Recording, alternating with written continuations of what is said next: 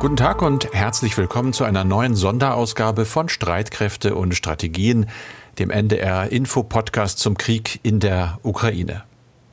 Karfreitag. Kaum jemand muss zur Arbeit. Die Morgenrunde mit den Hunden beginnt später.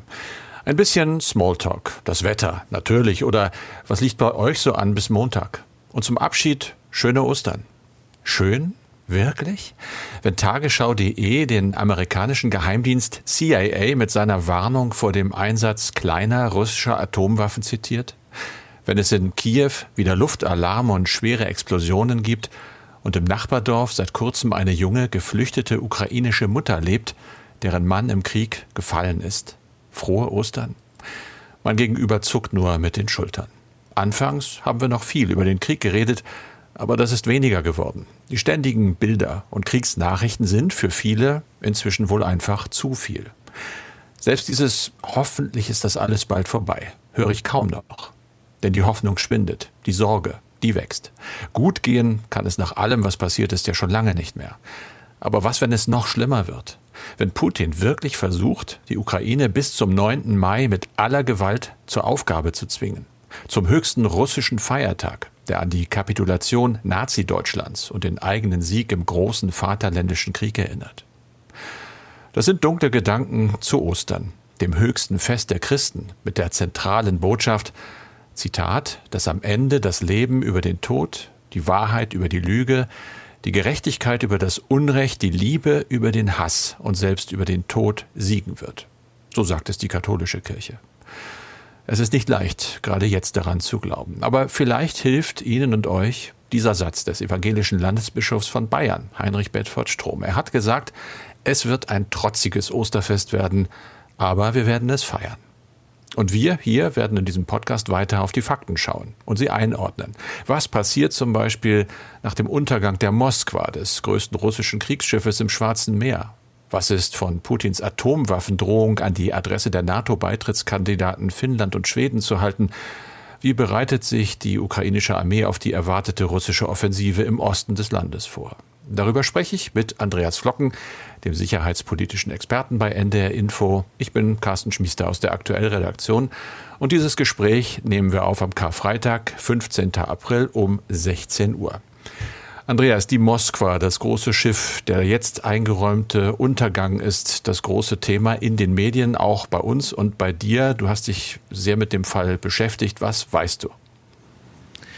Ja, es hat sich offensichtlich gezeigt, dass die Schäden an dem Lenkwaffenzerstörer größer waren als angenommen, wobei noch offen ist, ob das Flaggschiff der russischen Schwarzmeerflotte wirklich von ukrainischen Antischiffsraketen getroffen worden ist, die von der Küste aus abgefeuert worden sind. Der Kreml bestreitet das. Moskau sagt ja weiterhin, es habe eine Explosion an Bord des Schiffes gegeben, während es auf hoher See war, rund 75 Seemeilen südlich der ukrainischen Hafen Hafenstadt Odessa. Die Ukraine behauptet dagegen, das Schiff sei mit zwei Neptun-Flugkörpern aus eigener Produktion beschossen worden und dadurch beschädigt worden und dann versenkt worden. Von US-Regierungsseite ist zu hören, dass die Behauptung der Ukraine glaubwürdig sei. Man habe keinen Grund, diese Aussage in Frage zu stellen. Am Donnerstag war der Sprecher des US-Verteidigungsministeriums da, allerdings noch sehr zurückhaltender. Da wollte er nicht ausschließen, dass es auf dem Kriegsschiff zu einem Unglück gekommen ist. Aber jetzt geht man in Washington davon aus, dass die ukrainischen Streitkräfte das Flaggschiff der russischen Schwarzmeerflotte versenkt haben. Aber ja nicht sofort, es ist ja nicht sofort untergegangen, glaube ich. Wir haben ja gehört von russischer Seite, man habe zunächst versucht, das Schiff in einen Hafen zu schleppen. Ja, in der Tat, so war es. Man hat wohl versucht, das schwer beschädigte Schiff in einen Hafen äh, zu schleppen. Zunächst versuchte das Schiff ja auch mit eigener Kraft, so ist es jedenfalls zu hören, den Krimhafen Sevastopol zu erreichen. Aber das klappte ja offenbar dann doch nicht. Und dann wohl dieses Abschleppmanöver. Nach ähm, russischen Angaben ist die Moskwa dann während eines Sturms gesunken. Ähm, also Einzelheiten, die wissen wir nicht so genau. Wir wissen nicht, was da genau passiert ist. Ich stelle mir das Ganze aber extrem schwierig vor. Allein das Abschleppen eines riesigen Schiffes auf hoher See während eines Sturms, das ist sicherlich nicht einfach. Und dann noch durch ein anderes Kriegsschiff oder mehrere andere Kriegsschiffe der Flotte, das sind ja alles keine Schlepper. Also das ist sicher eine riesige Herausforderung gewesen. Und ich bin auf diesem Gebiet technischer Laie. Und ich würde daher erstmal denken, äh, da wäre doch latent die Gefahr vorhanden, dass ein so großer, ein sinkender Pott die schleppenden Schiffe mit runterziehen würde. Und wenn die Stahlseile dann nicht im richtigen Augenblick gekappt werden, naja, dann würden die möglicherweise mit äh, runtergezogen werden. Aber wie gesagt, Einzelheiten wissen wir nicht. Und man hört aber jedenfalls, die rund 500-köpfige Besatzung hatte nach der Explosion äh, das Schiff verlassen können. Aber ich würde vermuten, dass auch während des Abschleppvorgangs Unterganges eine Minimalbesatzung an Bord des beschädigten Kriegsschiffes gewesen ist. Und zu den Opfern unter der Besatzung hat das russische Verteidigungsministerium nichts gesagt, aber ich denke, da hat es möglicherweise auch Tote gegeben. Das wäre nicht ganz unwahrscheinlich jedenfalls, wenn das mit den Neptun-Raketen stimmt, die eingeschlagen sein sollen. Stichwort Neptun-Rakete. Was wissen wir darüber? Ja, also allzu viel wissen wir über diesen Flugkörper nicht. Da ist nicht allzu viel bekannt. Man weiß aber, dass die Ukraine 2013 mit der Entwicklung der Neptun-Flugkörper begonnen hat. Aber die Entwicklung bzw. die Produktion ist anscheinend mehrmals unterbrochen worden. Geplant war, in diesem Monat eine oder vielleicht sogar mehrere Einheiten mit diesem Flugkörper aufzustellen.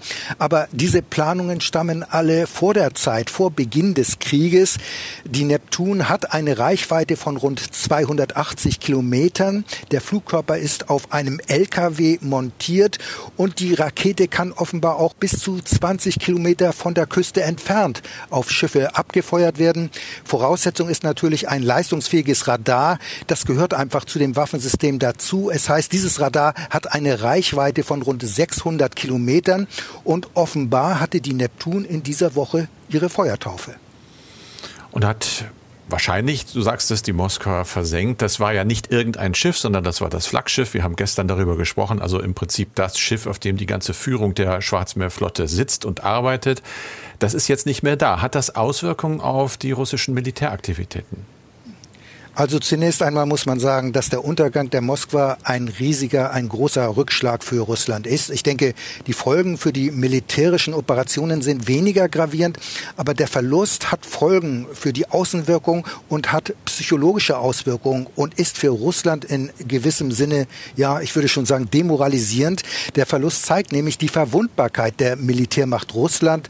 Der Untergang, der stärkt zugleich den ukrainischen Widerstandswillen ganz erheblich, weil es dort deutlich macht oder weil der Untergang deutlich macht, dass die militärisch deutlich unterlegene Ukraine durchaus etwas gegen Russland ausrichten kann. Da haben wir ja immer noch das Bild, hier kämpft David gegen Goliath und im Informationskrieg zwischen der Ukraine und Russland wird der Untergang der Moskwa jetzt vermutlich ebenfalls eine wichtige Rolle spielen. Hier dominiert ja ohnehin bereits die Ukraine. Und für die russischen Seestreitkräfte ist der Untergang des Flaggschiffes natürlich auch ein schwerer Schlag, vor allem auch für das Selbstverständnis, schon allein dadurch, dass das Schiff den Namen der russischen Hauptstadt trägt und jetzt aufgrund des Schwarzen Meeres liegt. Also das hebt nicht gerade die Moral der russischen Marine. Im Gegenteil, das Schiff war ja eigentlich dafür gedacht, US-Flugzeugträgerverbände anzugreifen. Und jetzt ist es möglicherweise durch eine ukrainische Antischiffsrakete versenkt worden. Also äh, das muss man auf russischer Seite äh, erst einmal richtig verarbeiten. Und zu den unmittelbaren Folgen kann man vielleicht noch sagen, also wenn es richtig ist, dass die Moskwa wirklich von einer ukrainischen Rakete getroffen worden ist, dann wird das natürlich auch Folgen für die Operationsführung der russischen Seestreitkräfte im Schwarzen Meer haben. Die Führung der Flotte wird sicherlich versuchen, künftig außerhalb der Reichweite dieser äh, Raketen zu operieren. das ist aber grundsätzlich kein Problem, denn die Schwarzmeerflotte besteht aus zahlreichen Schiffen Hilfseinheiten und ähm, die gesunkene Moskwa war unter anderem ja auch mit weitreichenden Marschflugkörpern vom Typ Kaliber ausgestattet. Und mit diesen Präzisionswaffen sind auch mehrmals Ziele im ukrainischen Hinterland angegriffen worden, unter anderem Flugfelder und Versorgungsstützpunkte. Und es kann jetzt natürlich sein, dass diese Fähigkeit der russischen Seestreitkräfte beeinträchtigt ist, aber diese Fähigkeiten können durch Luftangriffe natürlich kompensiert werden. Trotzdem stellt sich natürlich die Frage, wenn man das alles in Betracht zieht, äh, hat das eventuell Auswirkungen auf die Hafenstadt Odessa? Die ist ja im Fadenkreuz auch der russischen Schwarzmeerflotte und es wird ein Angriff befürchtet.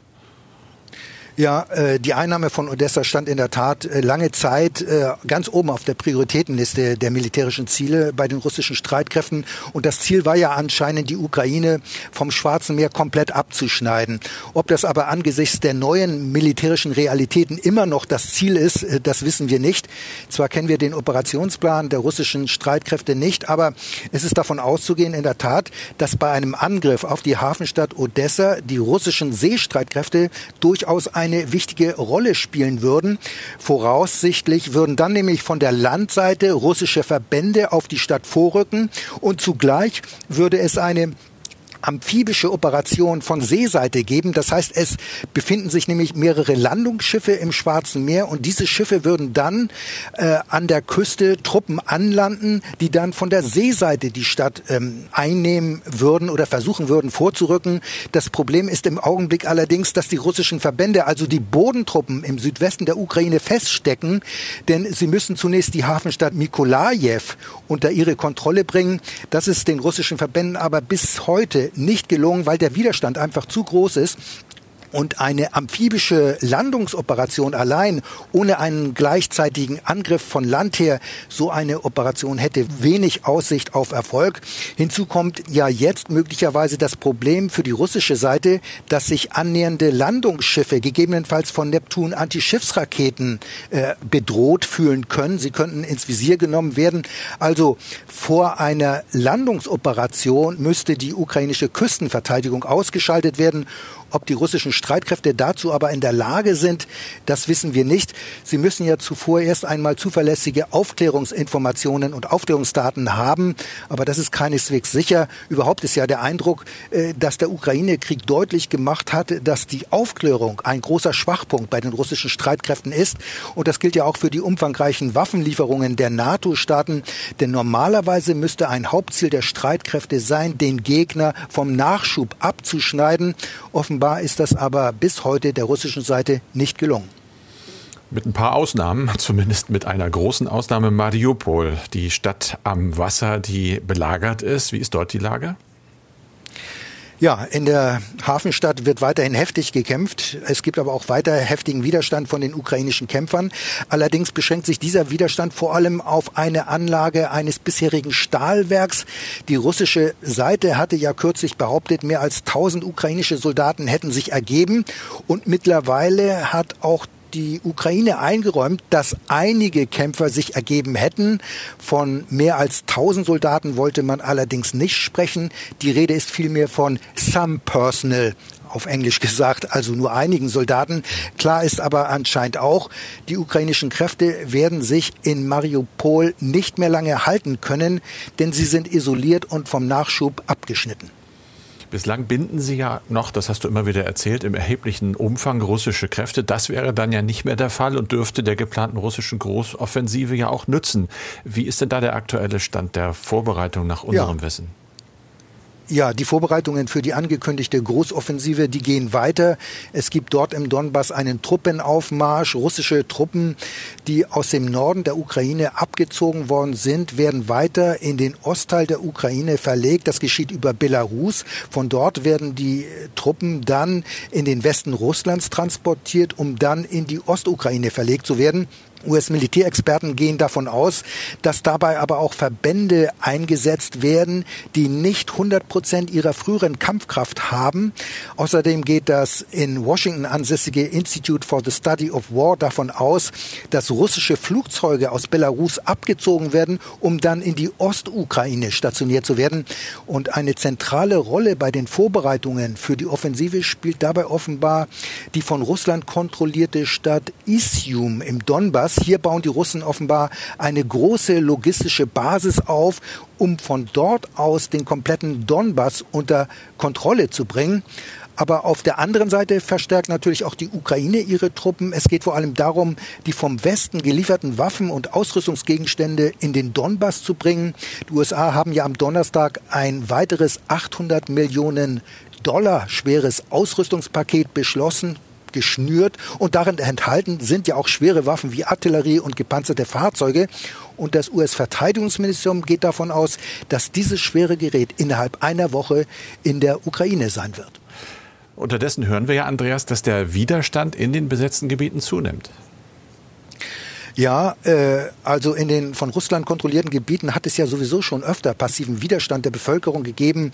Äh, insbesondere in der besetzten Stadt Cherson im Süden der Ukraine hat es ja Demonstrationen gegeben. Es gibt aber inzwischen auch Berichte, dass es auch aktiven Widerstand gibt. US-Experten sprechen von ukrainischen Partisanen in der Region Melitopol.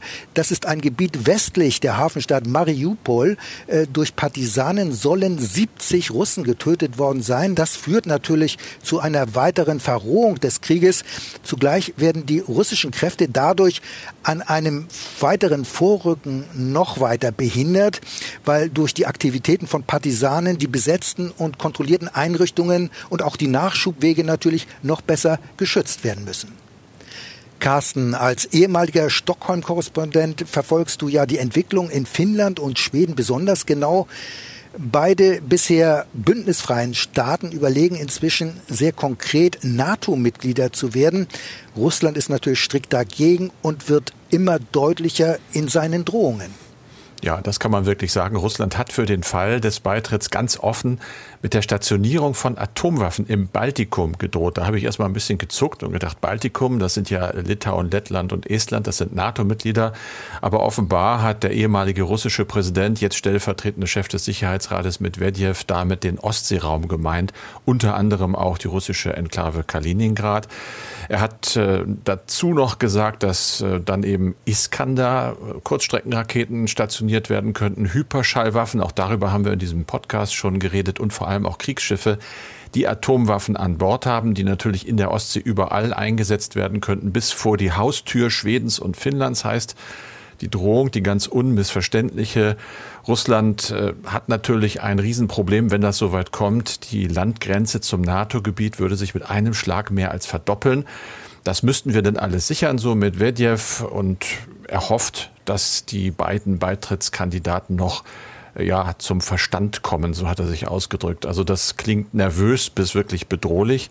Reaktionen habe ich mal geguckt seitens der NATO, da hat man das zur Kenntnis genommen, ist natürlich nicht überrascht. Es gab einen relativ kühlen Kommentar, Open Door is an Open Door. Das heißt also, wir haben die Tür offen für die beiden Staaten und dabei bleibt es.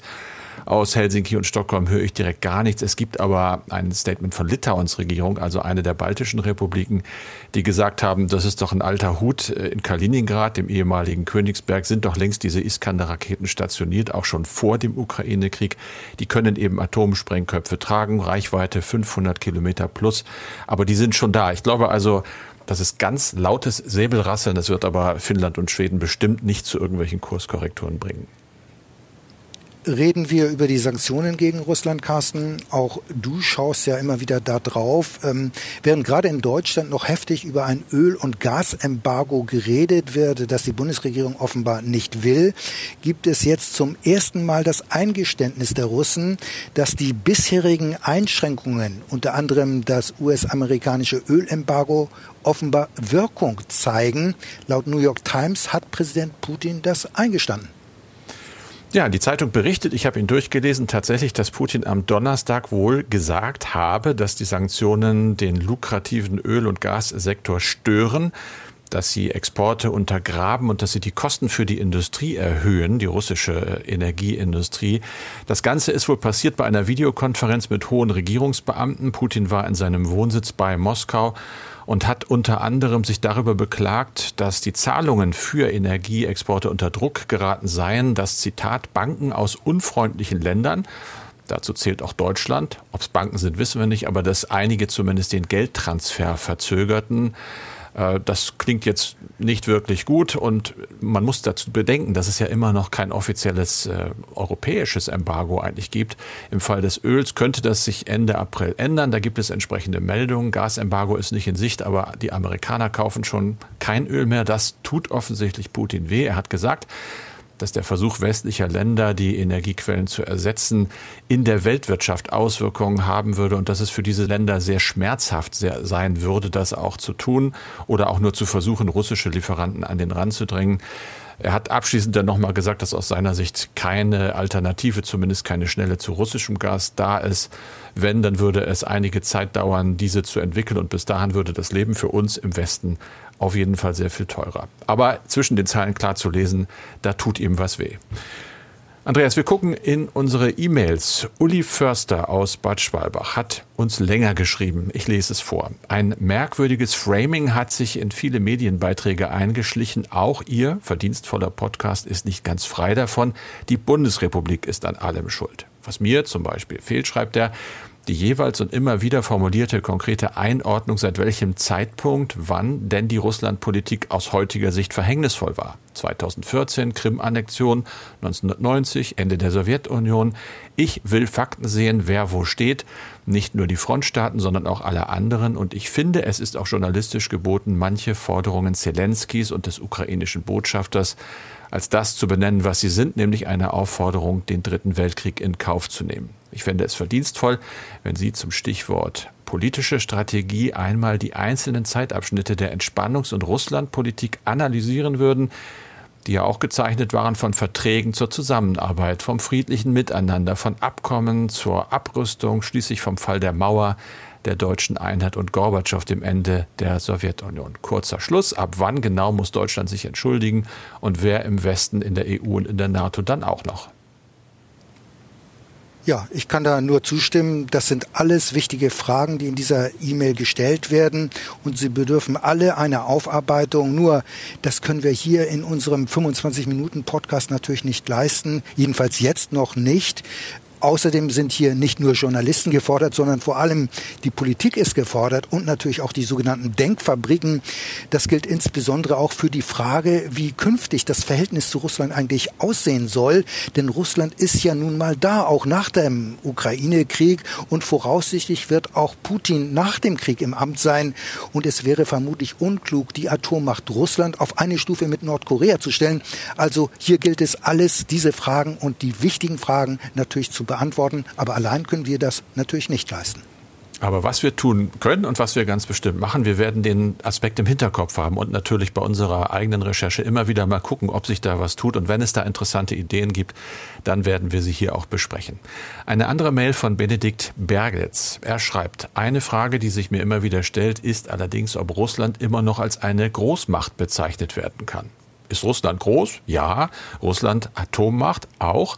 Aber reicht das aus, um als Großmacht gesehen zu werden? Denn von einer solchen würde ich erwarten, dass sie einen Krieg gegen ein deutlich kleineres Land schnell und deutlich für sich entscheidet.